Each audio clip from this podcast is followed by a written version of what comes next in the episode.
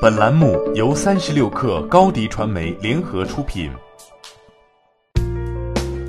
本文来自三十六氪见习作者邱小芬。十二月三十号，姗姗来迟的未来公布第三季度财报。财报显示，Q 三营收二点五亿美元，约合十七亿人民币，高于市场预期，同比增长百分之二十五。在 New Day 发布的数款产品并没有展现出太大的技术亮点的前提下，助推股价的除了略有改善的财务数据，主要还是靠未来品牌的经营效果。未来此前披露，前两个月每天订单一百个，百分之四十八来自用户推荐，还有车主一人带动了近五十台车的销售。未来这套主抓服务加低成本推新车的组合拳有隐忧，但释放出了一个积极信号。在国行版特斯拉收割中国前。未来正在摸索追赶特斯拉的另外一种路径。未来的聪明之处在于包装。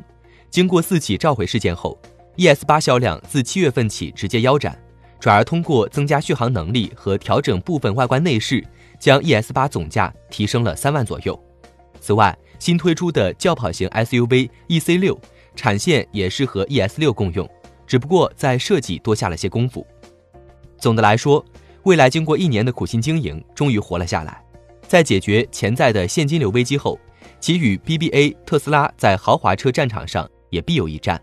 蔚来很早就意识到了用户的重要性，即使在最缺钱的日子里，蔚来也没有紧过用户服务，基本每月都会组织一次车主和孩子们的活动，白花花的经费花下去，车主们在未来的至暗时刻依旧默默表忠心。在2019年的车展和 New Day 上，不少车主都自费到场，帮忙维持现场秩序。承担接送任务，和服务相比，技术研发同样很贵。但当汽车销量达到一定程度后，自动驾驶的研发成本便能快速摊销，大量复制的边际成本又很低，整体毛利抬升。而在相同情况下，用户服务的支出则随销量成正相关。对于未来来说，用户服务虽然创造了独特的崛起路径，但商业效率也还有待验证。本季度降本增效的成果给财报带来的利好。在下个季度未必延续，接下来未来还要继续增加用户触点，扩增换电站和门店，重点还要看他怎么算好用户服务这笔账。